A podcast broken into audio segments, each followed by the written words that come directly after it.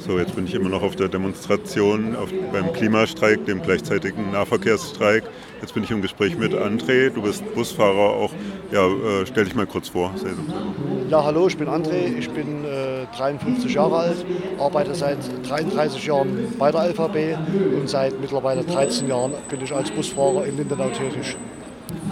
Da siehst du ja auch, was quasi am meisten, wo der Schuh drückt. Äh, wie würdest du das beschreiben? Was sind so die Dinge, die wichtig wären halt? Ja, wichtig ist halt äh, eine Veränderung und Verbesserung unserer Arbeitsbedingungen. Es kann nicht sein, dass ich für neuneinhalb Stunden Arbeitszeit äh, knapp zwölf Stunden unterwegs bin. Ne? Es geht auch nicht, dass wir einen geteilten Dienst, wo wir, wo wir auch zwölf Stunden unterwegs sind und teilweise bis zu vier Stunden Pause haben, eben auch bloß acht Stunden bezahlt bekommen.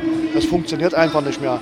Eine Stufenlaufzeit für junge Mitarbeiter, ähm, die 16 Jahre warten müssen, bis sie ihr volles Gehalt bekommen, das ist nicht mehr zeitgemäß und das muss geändert werden, damit die Arbeitsbedingungen und, und, und die Perspektiven äh, im äh, Beruf des Bus- und Straßenbahnfahrers oder Straßenbahnfahrerin äh, einfach besser verbessert werden, damit wir Nachwuchs bekommen und damit wir ein äh, ÖPNV äh, zeitgemäß ausbauen können.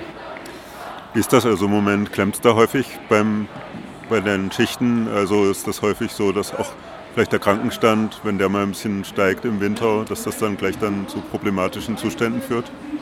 Ja, das kann man schon so sagen, genau. Äh, jede, jede, äh, äh jeder kranke Kollege, kranke Kollegin äh, bedeutet Ausfall äh, im, im, im, Liniennetz. Ne? Und wenn man mal den, den Fahrplan äh, ausführlich sich betrachtet, dann ist nicht jeder Ausfall einer Straßenbahn oder eines Busses technisch bedingt, genau.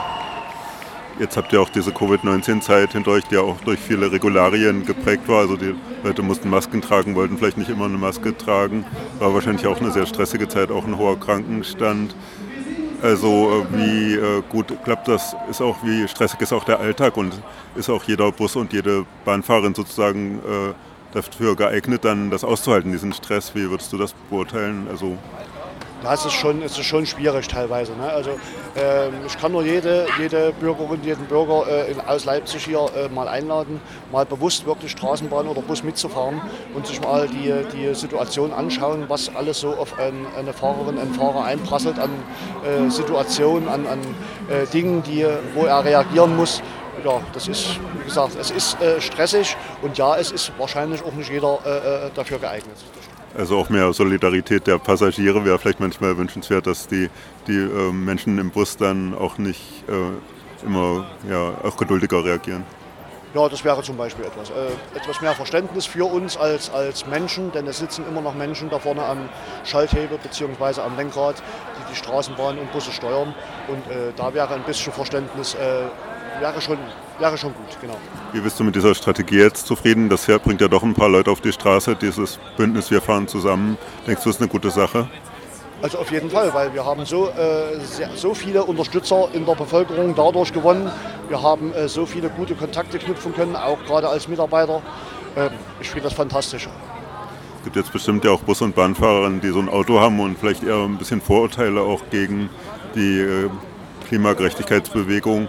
Wie ist das bei der LVB? Äh, siehst, siehst du da, dass ihr doch viel Unterstützung habt mit dem Bündnis oder gibt es jetzt auch dann einen Block von Leuten, die halt nicht so auf eure Seite kommen? Ja, es gibt schon Bedenken, auch gerade in der Kollegschaft. Äh, aber äh, die kann man mit, mit Gesprächen teilweise, teilweise ändern vielleicht nicht ganz ausräumen, aber zumindest äh, so gestalten, dass äh, auch von Seiten der Kolleginnen und Kollegen der, von der LVB äh, etwas mehr Verständnis gegenüber den, den, Mädels und Jungs von Wir fahren zusammen kommt, weil die sind wirklich engagiert, die unterstützen uns und ja, sie sind einfach eine dufte Truppe. Genau. Hm. So wurden die Verhandlungen ja auch kurzfristig abgesagt. Glaubst du, dass trotzdem noch zu einer Einigung jetzt bald kommen wird? Ja, ich hoffe es im Sinne der, der Bevölkerung, im, im, Sinne aller, die auf den ÖPNV angewiesen sind. Weil wir als äh, mit, Mitarbeiter haben halt nun mal bloß die Möglichkeit, äh, mit, mit Streik auf uns aufmerksam zu machen. Äh, und, und das geht halt zulasten der Bevölkerung. Und das muss ja nicht sein, weil der Arbeitgeber durchaus einlenken kann. Und dann würde sich die Streiksituation auch äh, schlagartig ändern. Hm. Morgen geht es nochmal weiter mit den Streiks. Gibt es noch weitere Pläne dann? Das kann ich Ihnen jetzt so nicht beantworten, weil äh, äh, die, die Streikplanung an sich, die Planung des, der, der kompletten Auseinandersetzung wird von Paul Schmidt und Verdi geplant und, und, durchgeführt und kann ich jetzt leider keine Angaben dazu machen. Ja, haben wir noch was vergessen jetzt? Irgendwas, was dir auf der Seele brennt? Was mir auf der Seele brennt? Ja, wie gesagt, ein bisschen mehr Verständnis für uns ein bisschen mehr Menschlichkeit im Umgang mit uns. Äh, wir wissen, sehr, sehr viele äh, Fahrgäste sind uns äh, positiv gegenüber eingestellt. Sehr viele Fahrgäste haben schon Verständnis, aber es kann noch mehr sein. Das ist ja oft auch die schweigende Mehrheit der Fahrgäste, die eigentlich ganz zufrieden ist und dann gibt es halt immer Einzelne, die dann auch mal ein bisschen ruppiger werden im Alltag.